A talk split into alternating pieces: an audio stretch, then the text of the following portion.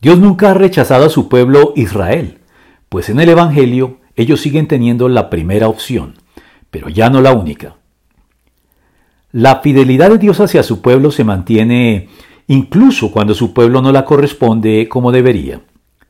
Y esto concierne no solo a la iglesia neotestamentaria, que no ha estado tampoco en muchos momentos a lo largo de su historia a la altura de lo que Dios esperaría de ella, sino a la nación de Israel, elegida previamente por él en el Antiguo Testamento.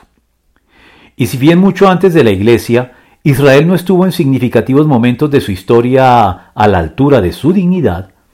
la elección de la Iglesia en el Nuevo Testamento no obedece a que Israel haya sido desechado por Dios.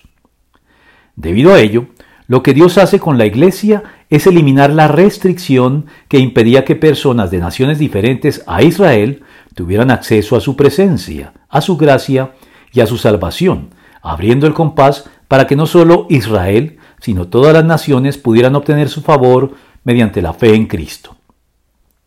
Por lo tanto, en la Iglesia no se desecha a Israel, sino tan solo se suprime su exclusividad al respecto.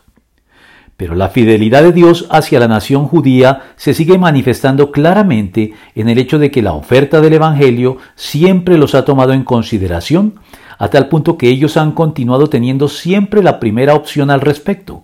como salta a la vista en el hecho de que Pablo, justamente el llamado apóstol de los gentiles, se refiriera siempre de este modo al poder del Evangelio y apelara primero a sus compatriotas antes de dirigirse a los gentiles.